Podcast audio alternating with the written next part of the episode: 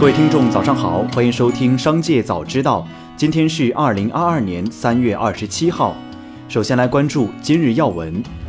美国联邦通信委员会将中国电信和中国移动等列入对美国国家安全构成威胁的通信设备和服务的清单。被列入清单的公司的设备被禁止在美国电信网络中使用，并且公司不能获得新的设备牌照。目前该清单中有八家公司，其余还有华为、中兴、海能达、海康视威和大华股份等。工信部副部长辛国斌在中国电动汽车百人会论坛上表示，当前动力电池原材料大幅涨价问题需要高度关注，认真研究解决。辛国斌提到，将适度加快国内资源开发进度，坚决打击囤积居奇、投机炒作等不正当竞争行为，引导产业链上下游企业强化协作、共赢发展，推动关键原材料价格回归理性。中国铁路幺二三零六官网今天发布公告，铁路部门计划于四月上旬对旅客列车运行图进行优化调整，以更好地满足广大旅客出行需求。为切实做好相关准备工作，将暂停发售四月八号及以后始发的各次旅客列车车票，预计恢复发售时间为四月二号。感谢广大旅客对铁路工作的关心与支持。三二幺东航 MU 五七三五航空器飞行事故国家应急处置指挥部第六场新闻发布会消息，理化实验室累计受理六十六份检材，完成检验四十一份，均没有检出常见无机炸药的主要离子成分，也没有检出常见有机炸药成分。再来关注企业动态。在中国电动汽车百人会上，松下电器总裁南建雄归称，公司力争在三年内实现无钴电池的量产。他同时提及，四六八零电池将成为未来圆柱电池的主流。近日，市场传言五粮液第八代普五建议零售价已从每瓶一千三百九十九元上调至一千四百九十九元，与目前五十三度飞天茅台的建议零售价持平。经核实，涨价消息属实。业内人士表示，目前五粮液普五社会库存在一个月左右，上调建议零售价是供求关系决定的。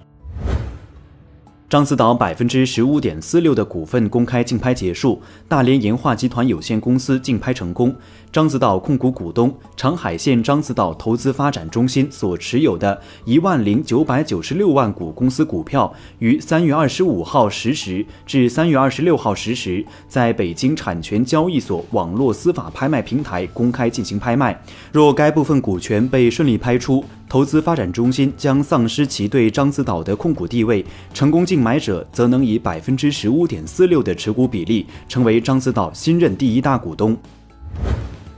再来关注产业新闻。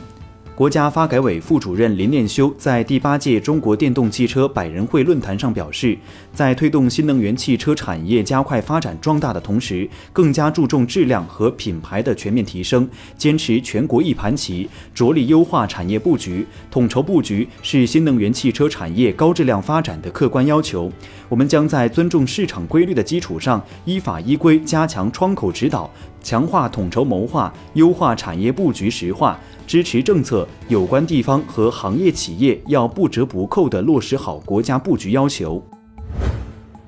四月一号正式实施的新版机动车驾驶证申领和使用规定，不仅带火了驾校里的 C 六驾照培训，也给房车市场的销售带来了一些新机遇。近期来咨询这种车型的消费者明显增多，但多数还没有下单购买，大多还在观望中。与个人消费者不同，不少驾校已经果断下单购进 C 六驾驶证考试用车。数据显示，目前我国有超七千家房车相关企业。二零一七年至二零二一年五年新增企业注册平均增速高达百分之二十八点一。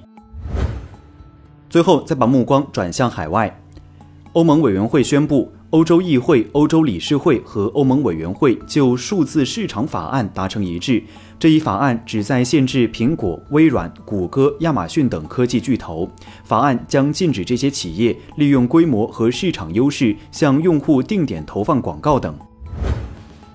美国国家税务局发布声明称。美国联邦新冠疫情纾困资金遭诈骗，总额已高达十八亿美元。为保护受新冠疫情冲击的家庭和小型企业，美国政府于两年前推出总额超万亿美元的纾困计划，包括向个人派发现金支票、向小型企业提供可免除贷款等。声明表示。国税局已调查了六百六十起与纾困计划相关的税务诈骗、洗钱案件，案件定罪率为百分之百，平均刑期为四十二个月。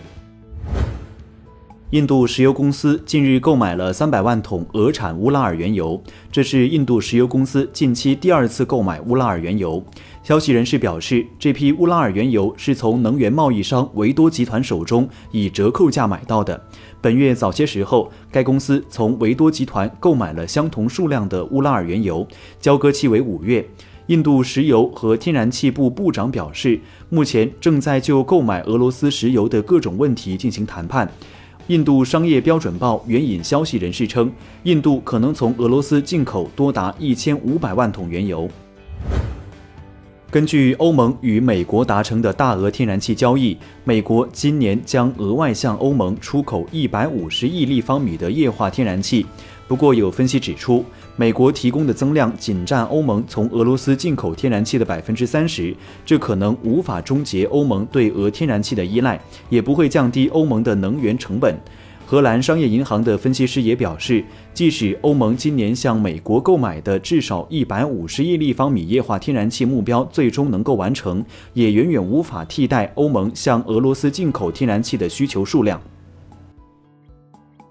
以上就是本期《商界早知道》全部内容，感谢收听，下次再见。